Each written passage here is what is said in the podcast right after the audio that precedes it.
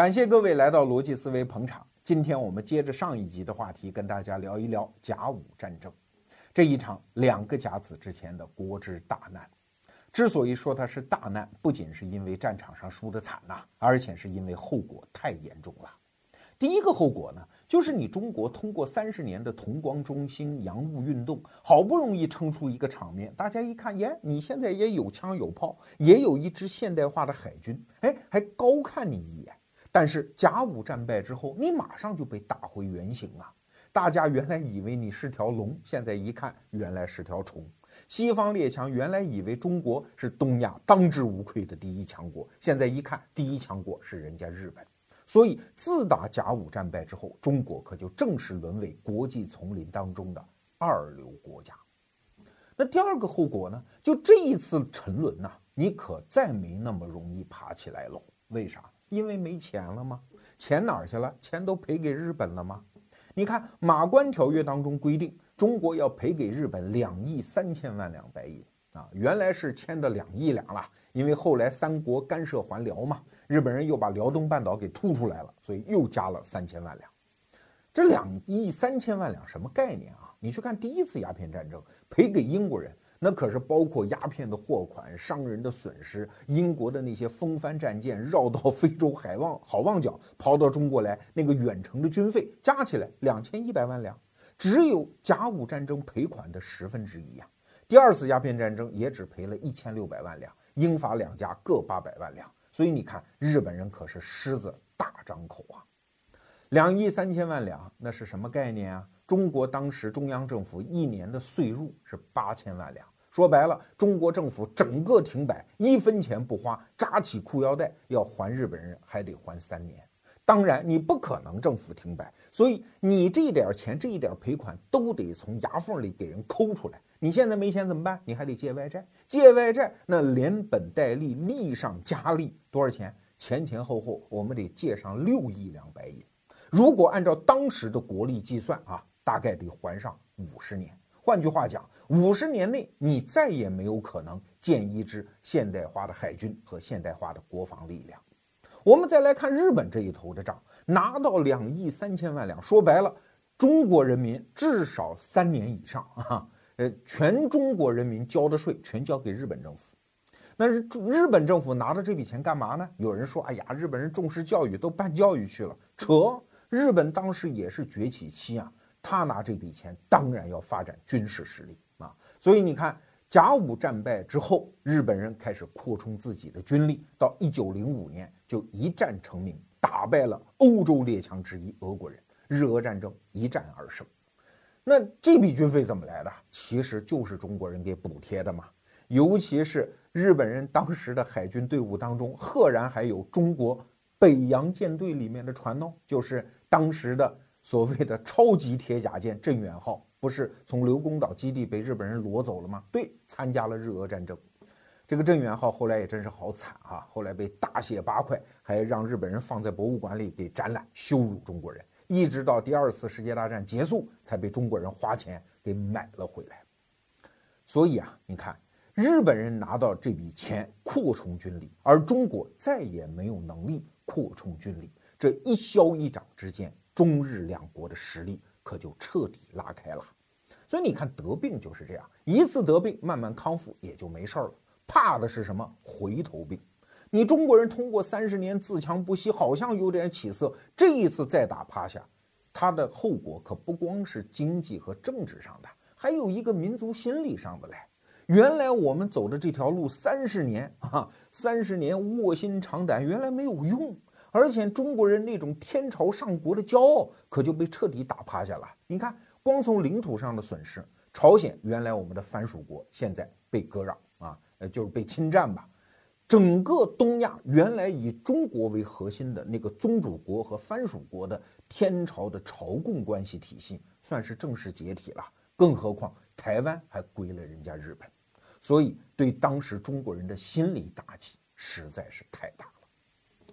那还是回到这个问题，那到底为啥呢？当时的人和我们现在的很多人都在分析，怪谁？啊，基本上两层结论。第一层结论呢，那就是怪具体的人呗，比如说李鸿章，比如说丁汝昌。再有呢，就是怪所谓的体制，那这也是中国很多知识分子的一个惯性思维啊。一旦出问题，就是怪体制，说你因为政府不好好干啊，你那个体制太腐败。这样的结论呢，也不能说它不对啊，但是你会觉得好苍白。那怪人怪谁呀？确实，甲午战争当中有一些那么软骨头，比如说哈。我们上一集讲的高升号的故事，其实还有一艘运兵船叫操江号。操江号是一艘老船，建成之后已经二十多年，什么都不行了啊，机器也破，速度也慢，后来就干脆改成了一艘运兵船。那这艘运兵船上呢，只有五门炮，所以啊，他跟高升号是几乎同时遇到日本的战舰，日本人就说啊，我要俘虏你。当时那个舰长呢就要自杀，后来那个船上的英国管带就说啊。说你不要自杀，劝劝你，好死不如赖活着。后来一想，也也是啊，所以就被俘虏了。所以船上的几千士兵呢，就被日本人尽情羞辱啊啊，带到陆地上排成两行，带着游行，说中国人看看，就这样，一直到甲午战败之后，这批人才被释放回到中国。再给大家举一个软骨头的例子，就是方伯谦啊，北洋水师济远舰的管带。这个人年轻的时候其实也是青年才俊呐。二十岁就考取了英国格林威治皇家海军学院，跟后来著名的什么严复啊、萨镇兵啊这些人都是同窗。二十八岁回到国内，受到李鸿章接见，一看哟，人才呀，又是海归派啊，迅速的就给他提拔成了舰长。这个人呢，平时其实优点挺多的，只要不打仗，全是优点啊。脑子灵活，有战略眼光，口才又好，开军事会议经常第一个发言，跟丁汝昌私交也很好。因为其他的那些管带舰长都是福州船政学堂毕业的，都是福建人啊。这帮人平时说英文、喝咖啡，有点看不起丁汝昌这个安徽土老帽啊。但是方伯谦不然，跟丁汝昌私交很好，所以你看他在军中的地位是很重要的。但问题是，这个人一上战场，一听见炮响，腿肚子就发软。丰岛海战就逃过一回，后来大东沟海战又逃，因为他看见邓世昌的致远舰已经沉了嘛，就跑。跑到最后呢，还把自己的一艘小船叫广甲号又给撞沉了啊！所以这个人后来上岸之后，当然军纪也没饶了他，一刀斩弃。所以像这样的软骨头确实有，但问题在于，当你遍览关于甲午战争的书，你会发现这并不是普遍现象啊！如果你认为那个时候所有人都贪生怕死，那真的是辱没了那些先烈的英灵啊！那问题在于啊。当时和后来为什么会出现那么多声音，非要抹黑海军呢？要知道，在任何就是现代化的国家，海军不管是哪个政府的，是资产阶级政府啊，沙皇的政府，那后来的政府对于自己国家的海军传统向来是非常尊重的啊。据说苏联海军用的军旗还是沙皇俄国时候的海军军旗。因为海军是一个不被斩断的传统啊，就是不管自己国家的海军怎么样打败仗也好，打胜仗也好，他都会受到后人的尊重。但只有在中国的北洋舰队，你就发现奇了怪了啊！从当时一直到现在，所有的人都以抹黑自己国家的海军为己任啊，谁骂的声音越高，谁抹黑抹的越黑，谁就越光荣。这个心态好像很难理解，比如说哈，邓世昌，这是如假包换的民族英雄吧？但是有人哎，就有本事鸡蛋里挑骨头，因为传说邓世昌生命的最后一刻，他的仆人去救他，他不上来啊。他的狗，他在船上养了一条狗叫太阳，这太阳呢叼着他的手，也想把他拖上岸，他就把那条狗摁住，然后把那条狗淹死，后来自己跟那条狗一起死了。那这本来是英勇事迹吧？哎，就有人说，切，这一看就是军纪不严，居然在船上还养狗。这个话得怎么说啊？当时全世界各地的海军养宠物，这都是允许的。你比如说，在英国的海军的军舰上，就经常会养猫啊，因为船上嘛带了食物，总不愿意让老鼠吃掉嘛，所以养猫。有一只猫在海战当中受伤，伊丽莎白二世还给它受过勋章啊。比如说，日本的军舰上养过黄牛啊，欧洲其他的国家的海军军舰上甚至有养过长颈鹿的啊，所以这不是什么问题啊，这是海军的惯例呀。你也就是没在海上待过，你自己一个人漂泊在海上，可能全舰官兵最大的一个乐子，可能就是哎，如果有一个宠物的话，这是调节官兵那种生活情趣的一个必要啊。它不是一个人玩物丧志啊。还有就是最新鲜的哈，说这个日本人当年发现，说北洋舰队呀，居然有士兵在炮管上晾衣服。就这个事儿呢，那怎么来的哈？是日本的一个出版物。是东乡平八郎的传记，这传记可不是东乡平八郎自个儿写的啊，是一个业余作者给写的，也不知道在哪儿听来的。说东乡平八郎说的啊，说有一艘北洋水师的船叫平远号，访问日本长崎，他看见了。但问题在于啊，后来一查记录，发现那一次访问平远号压根儿就没去 啊。但是后来这一则传闻呢越流越广，有人说是定远，有人说是镇远，有人说是济远。好，不管哪个，我们就说定远号那个炮啊，那个炮管子有多粗？你想它是超级铁甲舰，那上面能晾衣服吗？你想想看，而且离地三米高，哎，谁会冒着生命危险，一定要在炮管子上三米高一层多楼哎上面去晾自己的衣服呢？一看就是胡扯。但就这样的一个例子。呃，至少我在上学的时候，我们的老师可真就在课堂上跟我们讲哦。我们一直觉得北洋水师那是腐败透顶的哦。其实怎么可能会有这样的事情？再比如说，当时就有人写文章讲说，威海卫的刘公岛基地腐败的要命啊，上面到处都是烟馆呐、妓院呐、赌场啊，光妓院七十多家。这个有点太耸人听闻了，而且根本就架不住推敲啊！你现在看存留下来的刘公岛的当时的照片，那个建筑物是清晰可见的呀，有一些小村落，有一些海军用的公用设施，有一些房屋，这些房屋很多是高级军官的住所等等，哪有那么多房屋去开那么多的妓院？七十多家呀，啊，那得一个多么繁荣的大城市才能够容得下七十多家妓院？更何况。要知道，北洋水师它不是一个港口里停泊在那儿的舰队啊，它是要四处巡海的。你比如一到冬天，它就要到南方去避冻；一到夏天，它就要到朝鲜、那俄罗斯那一带去巡视海防，包括还要去停泊到旅顺港。那它每年能够停留在威海卫刘公岛基地的时间，大概也就三分之一。如果有七十多家妓院，到处都有赌场。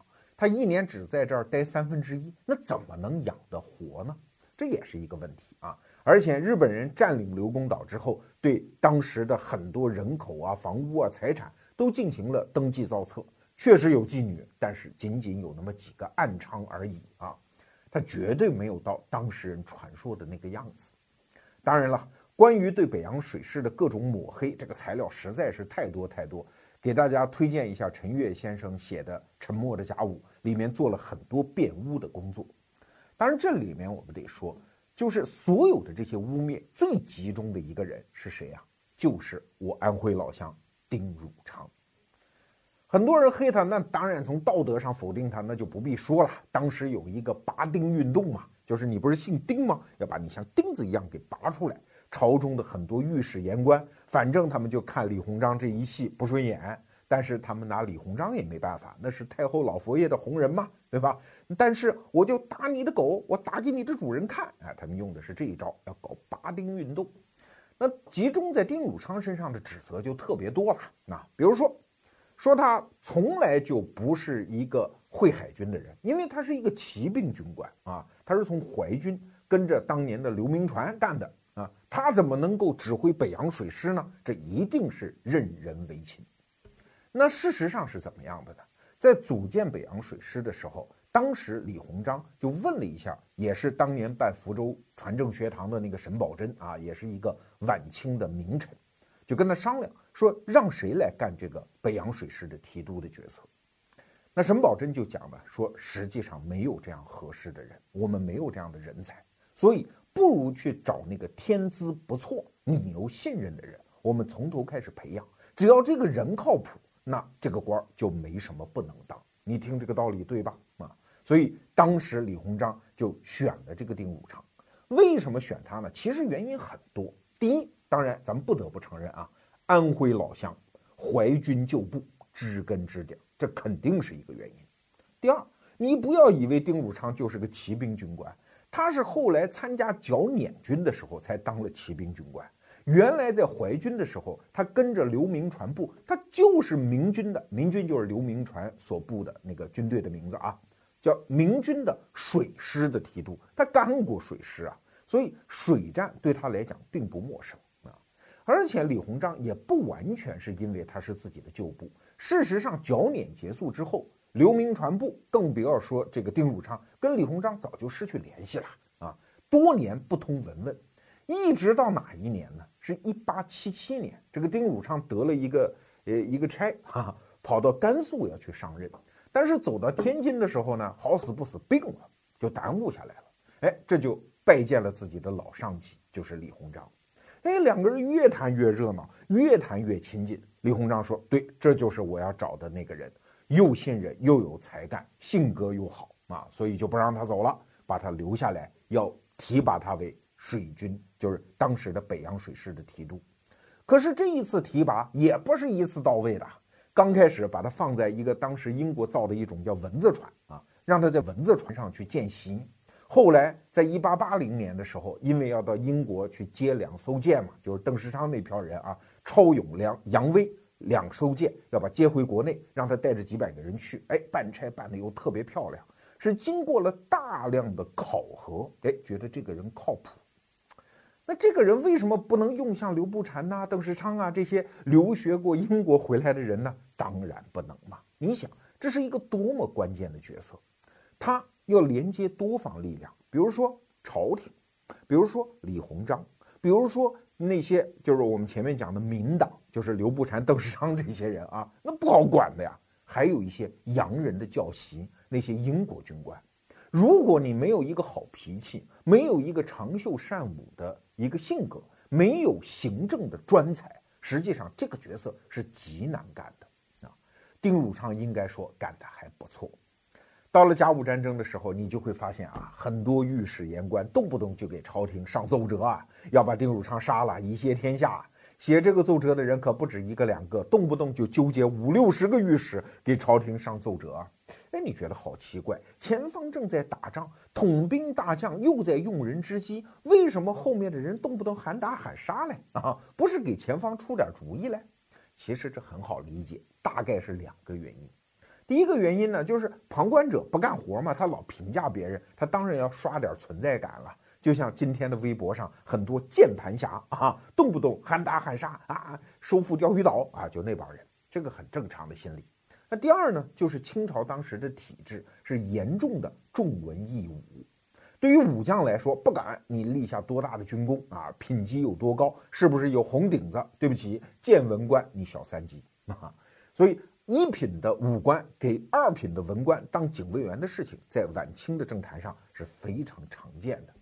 在文官看来啊，这武将就是贱，那就是贱货，你一定要想法吓唬他啊，说喊打喊杀，他们才会为国效命。但是这些文官呢，说话真的是不负责任。你比如说有一次哈，他们就说啊，为什么旅顺战败被日本人给登陆了？那就是丁汝昌的错。为什么呢？说他安然宴坐于蓬莱阁，重围密室之中，姬妾满前，纵酒呼噜，事如无事也。啥意思呢？说他没管打仗的事儿，他跑到一个地方叫蓬莱阁，那个地方有个密室啊，外面是帘布深垂，他躲在里面，躲在里面干嘛呢？搞女人啊，姬妾满前吗？纵酒呼噜，呼噜就是赌钱呀，对吧？视如无事，根本就不管战场上的事。哎，你看见没有啊？你就这么胡沁呢？对，当时的御史有一个特权，叫封文言事。就只要大老爷我听见了，我就可以往上写，我不管这是不是事实啊，这简直就是胡扯。但是这种胡扯居然就成了当时晚清朝堂上的呈堂证供啊！光绪皇帝信不信呢？信呢啊！光绪皇帝不仅一次一次的去折辱丁汝昌，你看到当时那些谕旨啊。真的不像是一个负责任的国家领导人给自己的下属武官，尤其是在一线战场上正在征战的武官下的那种书啊，那经常就是一种人格的折辱啊。甚至有一次，这已经是到了刘公岛已经被包围了，光绪皇帝居然给他下一封什么旨啊？说这样啊，你现在算是戴罪之身，你先把你手头活干完，那干完之后另行启阶，啊，不许独请，什么意思？就原来他们有一次就是要杀丁汝昌，已经朝廷要下旨了。这个整个刘公岛上的海军基地的官兵们一看，这不行啊啊！唯一了解全军情况的这么一个官员，要是被搞走，这仗没法打了。所以全军上下一起为他求情。那朝廷一看，那就算了吧，正在用人，那就回去吧，就先别弄啊，先这戴罪立功。现在又来这么一封信，什么意思啊？就是啊，等你事儿干完，我们就宰你啊。现在你先干活。干完之后呢，即行起戒。什么叫起戒？苏三起戒嘛，就是带着这玩意儿就去北京啊。然后不许独请，就是你们上上下下的官员再要去保他，那是万万不行的。这个独啊，就是过分的意思啊。那你想什么意思啊？就是哦，打仗白打，甭管打赢打输，最后弄来我还是要羞辱你，甚至要杀了你。所以到刘公岛战役保卫战的那个后期，丁汝昌已经是一个必死的心态了。那据当时他身边的人讲，就是敌舰的炮弹往哪儿打，他就往哪儿站啊，好歹落一壮烈殉国。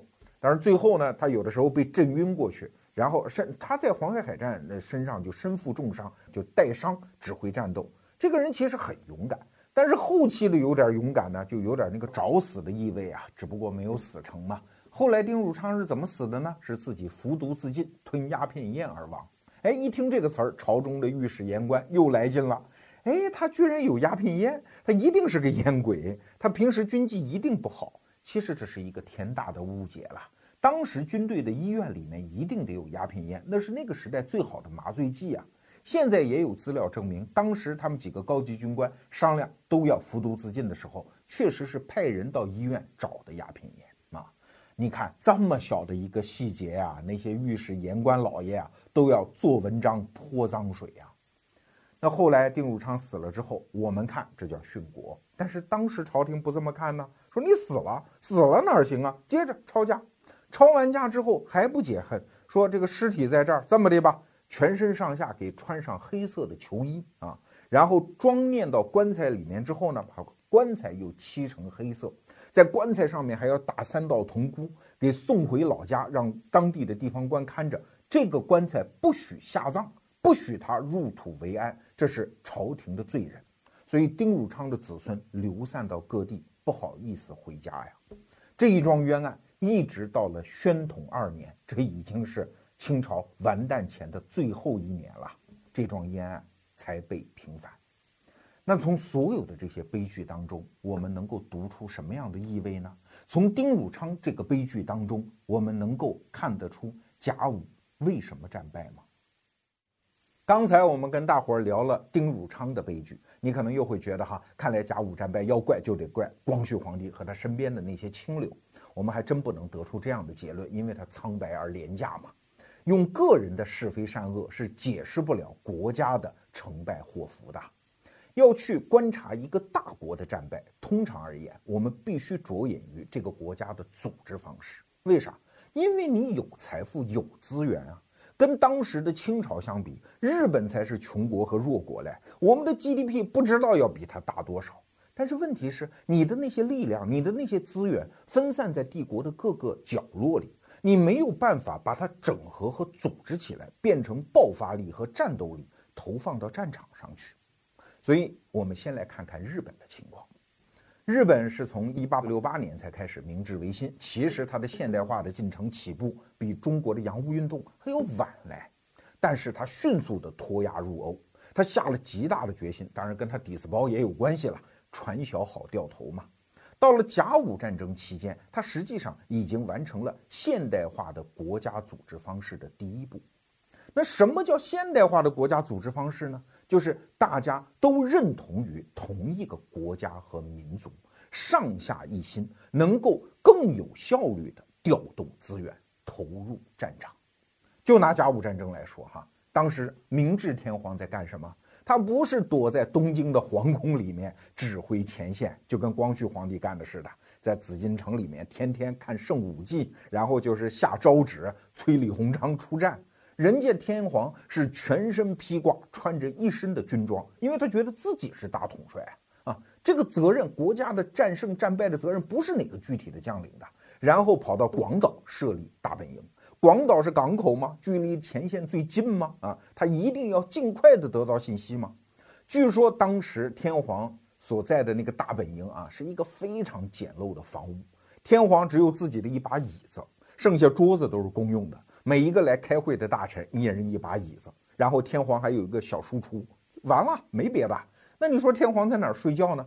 就在桌子上睡觉。白天开完会，然后把。桌子上的东西一撤，就在那铺个被单就睡觉，弄个屏风一围啊。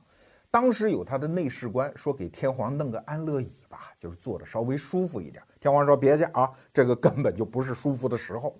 然后那又是天寒地冻的岁月，内侍官说给你装个暖炉好不好啊？很冷的。天皇说不加，为啥？因为我们的将士还在天寒地冻当中作战。所以最后勉为其难，天皇接受了一个小手炉啊，一直坚持到甲午战争结束。那天皇的皇后在干嘛呢？中国的皇后天天跑到颐和园向太后老佛爷请安，对吧？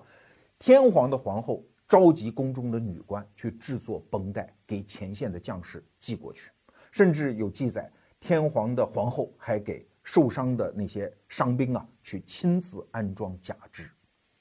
我们再来看国内的那些精英在干什么啊？中国的国内精英天天就在骂李鸿章，而日本的精英呢是毁家纾难，大量的给国家捐款。比如说，其中有一个人啊，这是日本明治维新时期重要的一个思想家，叫福泽谕吉。现在那个日元一万日元，这是面额最大的那一张啊，上面那个头像就是福泽谕吉。福泽谕吉一方面写文章说甲午战争就是文明和野蛮的战争，我们代表文明，清朝代表野蛮，揍他丫的啊！另外一方面就是把家产变卖，捐出了一万日元。你可别觉得一万日元少啊，当时的日元可不是现在的日元啊，当时一分钱的日元，那就是你要吃一个牛肉火锅吧，只需要五分钱，所以一万日元那个购买力是吓人的。那。全国各地的士绅都在给国家捐款，瞬间就筹集了两百多万元啊！而战争的经费呢方面啊，这个地方历史上曾经有一个误解，很多人都说我们清朝那么广袤的国土，那么深的战略纵深，对吧？前线打败了不要紧啊，跟他搞持久战，拖死丫的。日本人国小，国家也穷，他的财政很快就会崩溃，那你才搞错了嘞。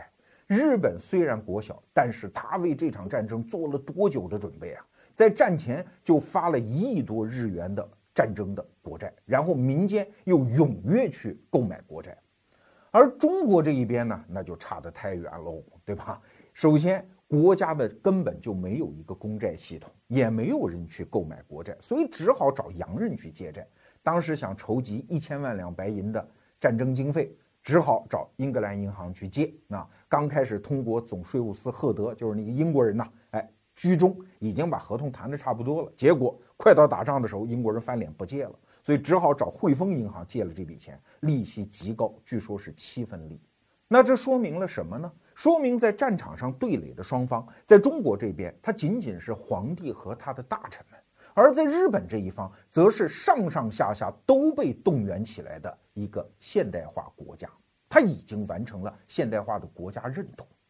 给大家举两个例子哈，一个是一八八七年的时候，当时中国从德国买了两艘超级铁甲舰，就是定远和镇远。中国人有钱吗？那日本人眼红啊！天皇说这玩意儿我也想要，对吧？没钱，没钱怎么办？天皇说这么的吧，我不吃饭了，我一天就吃一顿饭。把宫里的所有的用度的钱全部捐出来。皇后说：“那我也不戴首饰了，把头上的那些乱七八糟都摘下来捐给国家。”那民间一看天皇夫妇都这样，我们也捐吧，瞬间就筹集了一百万日元啊！当时有一些传说啊，一些少女说：“怎么能给国家多捐一点钱呢？”这么着吧，到妓院把自己第一次给卖了吧。你看日本少女一直有这个传统哈，为钱是很拼的呀。再给大家举一个例子。到了一八九一年的时候，这是甲午战争前三年哈。当时俄国的皇太子就是后来的尼古拉二世，跑到日本去访问。要知道，日本崛起之后，其实一直跟俄国就不对付，因为都是在远东有利益的两个大国嘛。民间其实互相已经仇视了，但是国家还得装得挺好啊，当伪君子。等尼古拉二世到日本访问，游玩到一个叫琵琶湖的地方，当时一个愣头青，一个日本警察叫三藏，举着日本刀就冲上去，就给了皇太子一家伙，负了一点轻伤。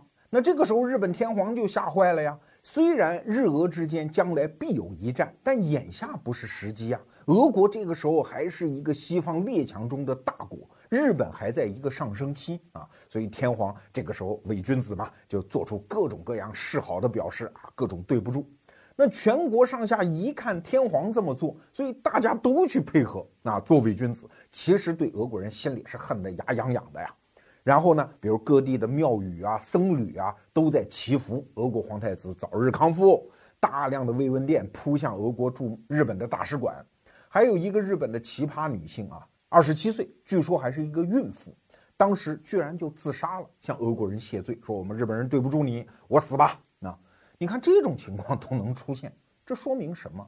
说明即使是在国家当伪君子的时候，他都能以一个。整齐的面目来对待一个外敌，而这方面中国则差的太多太多！在甲午战争期间，包括在东北啊，很多当地的士绅哟一看又有打来的了啊，所以又来一个胳膊粗壮的来行吧啊，我们给你捐钱捐粮，这样的事情也史不绝书。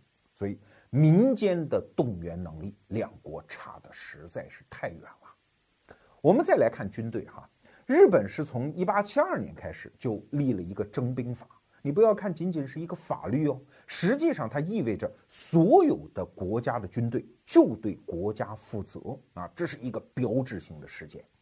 可是你反过来再看我们大清朝的部队啊，虽然全国好像有一百万，呃，就是国家的常备军，但是真正上过战场有战斗力的，统扯算下来也不过五万多人。就是当时李鸿章的淮军啊，这些部队它是国家的军队吗？算，但是其实又不是。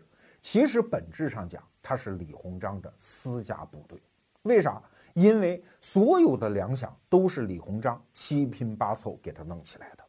比如说淮军是怎么起的家呀？就是李鸿章跑到自己安徽合肥的老家，然后在当地征募的那些父子啊、兄弟呀，那些人变成了军队。那请问军饷怎么来呢？主要是朝廷给一些名额啊，就是你可以卖官鬻爵，卖多少个红顶子，筹一笔钱。然后呢，在地方上设一些关卡，征一些商税，是这么七拼八凑形成的军饷啊。那对于底层的这些士兵和军官来讲，是都是皇上的军队，但问题是皇上不给我发军饷啊，替我们筹饷的是李中堂李大人呢，所以他的效忠对象自然就是李鸿章。其实北洋舰队也是一样。他都是李鸿章想办法最后组建的这一支军队啊，所以你看，为什么甲午战争当中西方有一句很著名的评论，叫李鸿章是以一人当一国，整个这场战斗就是李鸿章私人的战斗啊，所以你就可以理解为什么朝中那些以翁同龢为代表的那些清流拼命的要攻击李鸿章，为啥？因为这场仗就是你打的呀。虽然打胜了啊，光绪皇帝有面子，翁同龢也有面子，但打输了其实也没多大坏处，至少可以把一个政敌李鸿章给他扳掉啊。而且整个的战争过程当中，淮军的作战系统体现出了一种严重的前现代化的色彩。比如说后勤啊，任何现代化的战争如果没有一个坚定的以国家信用和整个财富担保的后勤部队，你打个屁呀！可是你知道甲午战争期间后勤是谁办的吗？是当时天津海关道的一个道台，也是轮船招商局的督办。这个人叫盛宣怀，也是中国近代史上鼎鼎大名的一个人物啊。那怎么整个国家打仗，后勤部部长轮到一个海关的官员来干呢？就是因为盛宣怀跟李鸿章私交好，比较能干，善于理财，他能搞到钱嘛，所以这个担子就有理没理的落在了盛宣怀的头上。可是盛宣怀也没办法呀，因为黄海海战之前，我们的运兵船那些补给船已经反复被日军击沉，所以他只能想办法绕到渤海绕过去啊，就是走浅水。走浅水，那些大的轮船就不能用，要雇民船。可是，一雇民船就牵扯到要用银子啊，淮军又没钱，所以反复谈判呐、筹饷啊，这就耽误了时机。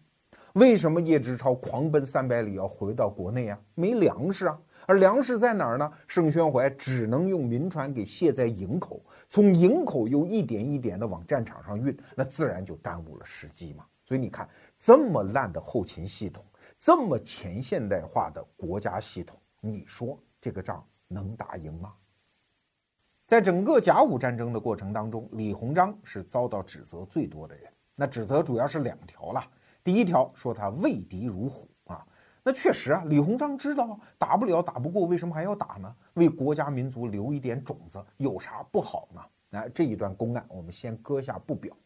那第二个指责呢，就是说他任用私人。确实啊，李鸿章确实任用私人呐。你看北洋水师的提督丁汝昌，不就是你淮军旧部，不就是你安徽老乡吗？还有像淮军的那些高级指挥官，一旦开军事会议，那跟安徽合肥的同乡会是差不多的呀。什么张树声啊、刘铭传呐、魏汝贵呀、聂士成啊、叶志超这些人都是合肥老乡，丁汝昌反倒还要远一点，是安徽庐江人啊，但那也是老乡。这些御史言官清流指责李鸿章的时候，也特别会找那个要害，因为在皇权时代啊，一旦指责一个大臣结党营私。通常这个概念一旦在皇帝心中种下了根，那你这个大臣也就算活到头了。那李鸿章任用私人，这是事实啊，明摆着的呀。这说明李鸿章道德败坏吗？哎，你还真就不能这么轻易的下结论。为啥？因为如果他不任用私人，他根本就玩不转。给大家举一个例子哈，甲午战争主要是三个战场，海战是一个，辽东半岛是一个，然后山东半岛是一个。那日本的第二方面军从辽东半岛撤出，从山东半岛这个尖尖上，就是荣成湾登陆。那战略意图是非常明显的呀，就是包抄威海卫，要在刘公岛基地把北洋水师给吃掉。那这个时候，山东的地方长官是谁呢？叫李秉衡啊。这个李秉衡可大大有来头啊。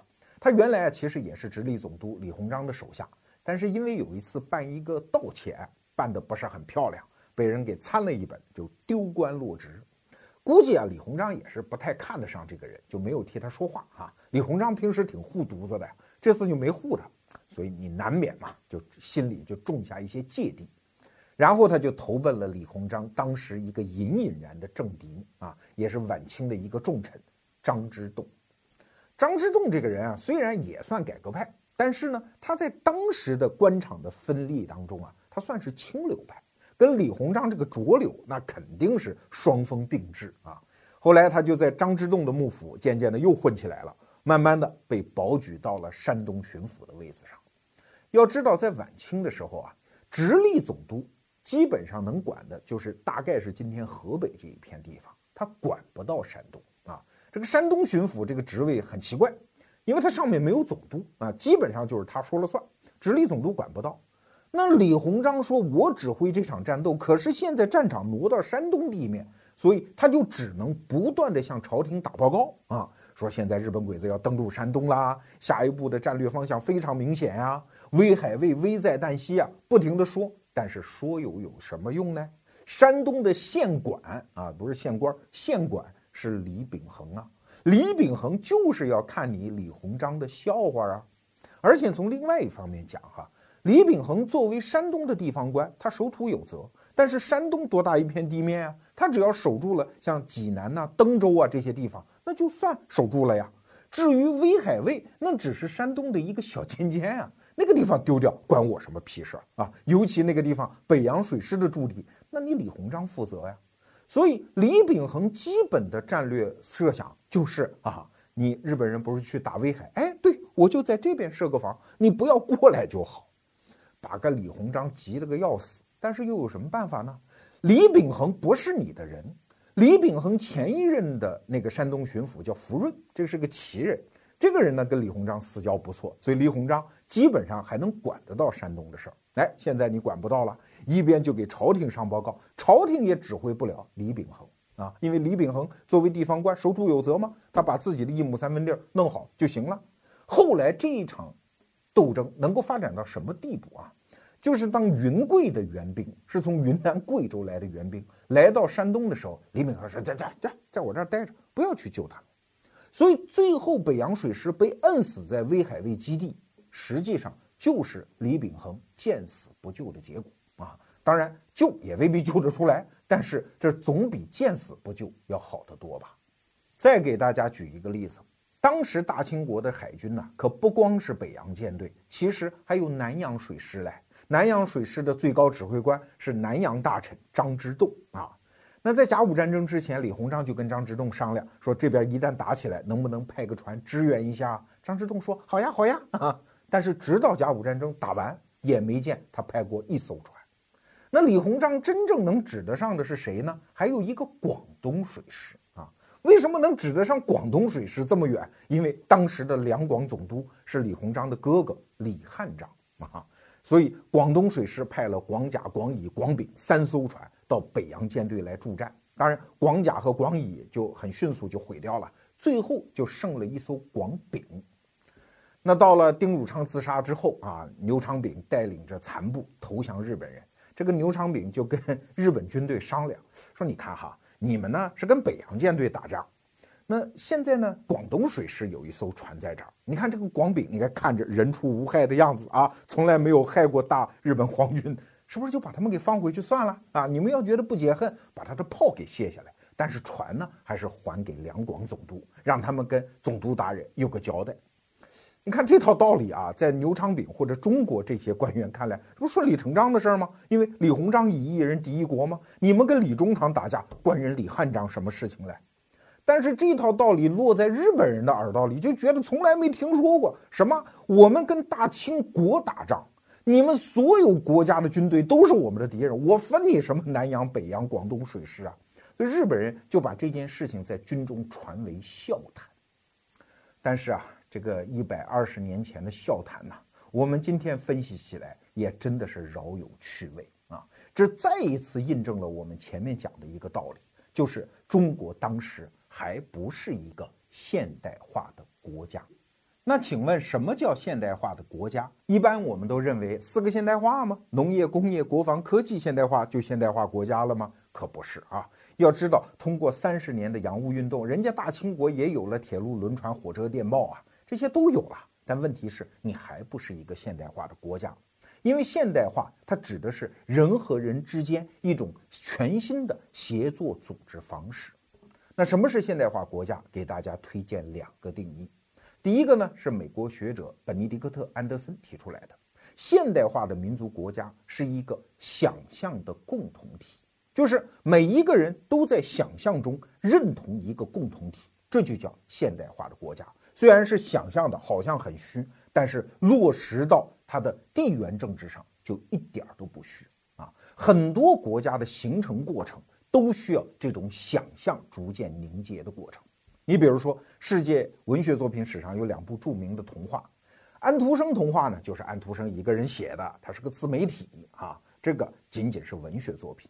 可是另外一部童话作品就有强烈的政治意义，就是德国的格林童话。格林是一对兄弟了，当时在整个德语区搜集各种各样的民间传说，然后改写，然后印刷，然后传播到德语区的各地。啊，正是伴随着这部童话作品的传播，很多德语区的人渐渐凝结成了一个想象的共同体。所以在德国的民族和国家的历史上，格林兄弟就有非常崇高的地位啊。那你像中国，它是不是一个想象的共同体呢？哎，看着像。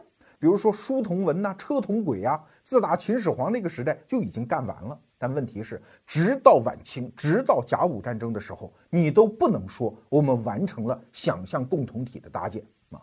想象是有，可是共同体没有。当时中国上上下下的人都认同于是一个朝廷，是一个皇帝，是一任统治者，他并没有觉得我们是这个共同体当中的统一的一份子。在甲午战争当中啊，你还能看到这样的事例啊。日本人在东北侵占了很多地方，当地老百姓反正也习惯了，谁胳膊粗，谁力气大，谁打服了别人，我们就给他交皇粮国税呀。当地的一些士绅甚至跑去单食嫖娼啊，以迎日本人呐。所以你看。这就是前现代化国家在国家认同没有建立时候的一个正常表现啊！在这个时候，我们还真不能说啊，你怎么不爱国？你没有民族气节，因为他觉得我就是草民嘛，谁力气大来统治我们，我们交税就是了，对吧？这个就是前现代化国家的第一个特征。那第二个定义呢，是我们逻辑思维节目反复在节目里引述的一句话，就是古代法的作者梅因教授讲的“从身份到契约”，因为在人类文明的各个角落，其实都有这样的现象。在现代化国家出现之前，人和人都是用小共同体来协作的，说白了就是身份关系。跟中国的说淮军的将领都认李鸿章，对吧？那个李秉衡认张之洞是一样的。在欧洲，他也是我作为一个骑士，我认我的领主，我的领主认他的国王，然后附庸的附庸不是他的附庸啊。其实马克思也讲过一句类似的话，叫越往前追溯历史，人类就越从属于某一个小共同体。可是现代化国家来了，这种基于身份的认同就要破碎掉。那什么东西重新连接人和人呢？哎，梅因教授讲得好，从身份到契约，大家是按照一种契约关系重新组织起来。你比如说，在甲午战争期间，日本人当然搞得非常爱国啊，很多各地还要组织民团啊，说我们也要上战场啊，不能光是天皇的军队打，我们也跟中国人干去。天皇坚决支持啊，说你们有钱有钱是吧？有钱捐钱啊。那部队没有你的事儿，因为我们是按契约整合起来的一个国家，大家应该有分工嘛，让专业的军队去干专业的事情啊。但是在中国，我们前面讲到了，在甲午战争期间，其实你会发现，大家还是认同的是身份啊，整个中国社会仍然是靠血缘呀，比如说李鸿章和李汉章；地缘呀，比如说淮军的安徽老乡关系。你看，这就是一种基于身份的认同，而不是基于契约的协作。当时朝廷也经常讲一些漂亮话了，什么朝廷行政一秉大功了。可是这个“功”字是挂出来让人看的，不是让你信的。所有人都养成了一个习惯，叫受恩于公堂，但拜恩于私事。啊，好像我升官了，我受赏了，这是朝廷公文的结果。但我心里清楚，一定是拜某大人之赐啊！我一定是因为某大人和我之间的身份关系，我才能拿到这个恩，所以我一定要到私事去拜他。你看，其实直到我们的今天，我们还能看出来中国社会留下这种影子。举一个简单的例子啊，中国市场经济搞了这么多年。其实你会发现，很多会计还在乐于为自己的老板做假账。那为啥呢？老板也振振有词啊，说这个小孩我从十八岁就开始带他，我带他不薄啊，甚至男朋友都是我帮他找的呀，对吧？那帮我担点责任，他一直是跟着我的马仔小弟，帮我做个假账，有什么了不起嘞？大家都心知肚明，这在中国式的市场经济上是一个很普遍的现象。可是，在西方的成熟市场经济国家，这种事情是很难想象的。一个会计，他不仅是这个公司的员工，他还要对自己的职业尊严负责，他还是整个社会契约的一份子嘞。他凭什么对你老板有这种身份上的依附关系嘞？你让他做假账，将来他要坐牢的，他凭什么帮你做这个事情嘞？你比如说，中国前几年奶粉出了那个三聚氰胺的事件。那事后呢？我当时还是个记者，我就去采访一个西方也做同类行业的一个企业家，我就问他，我说你们凭什么卖到中国，你就能保证你们的奶粉里面没有三聚氰胺啊？他就很纳闷儿，说我怎么能做得到呢？我说你怎么做不到？你让质检员把你们放过去，让人往里放不就完了吗？他说不可能的嘛，我虽然名义上是他的老板，但我们是个契约关系啊。他们为了这点工资犯坐牢的罪，他犯不上啊。我又没有任何能力去指挥他去干犯法的事情，所以他觉得这些事情发生不可思议啊。那说到这儿呢，关于甲午战争这个话题，我们花了两集的时间，也就算跟大家告一段落。前世不忘，后世之师。那作为一百二十年之后的后人，我们到底应该汲取一些什么教训呢？是记住中国人和日本人之间的那点仇恨啊？那是有些人的事情。在逻辑思维这个节目里，我们特别想强调的是。我们汲取的教训是，当一个国家，我们人和人之间还在用身份关系认同，我们还在讲谁是谁的人，谁是王处长的人，谁是李司长的人，谁是赵总的人，那我们这个国家就还充满了那种温情脉脉的身份关系，我们这个国家就还不是用那些表面上看起来冷冰冰的契约关系整合起来的，那我们这个国家就还在走向。现代化的路上。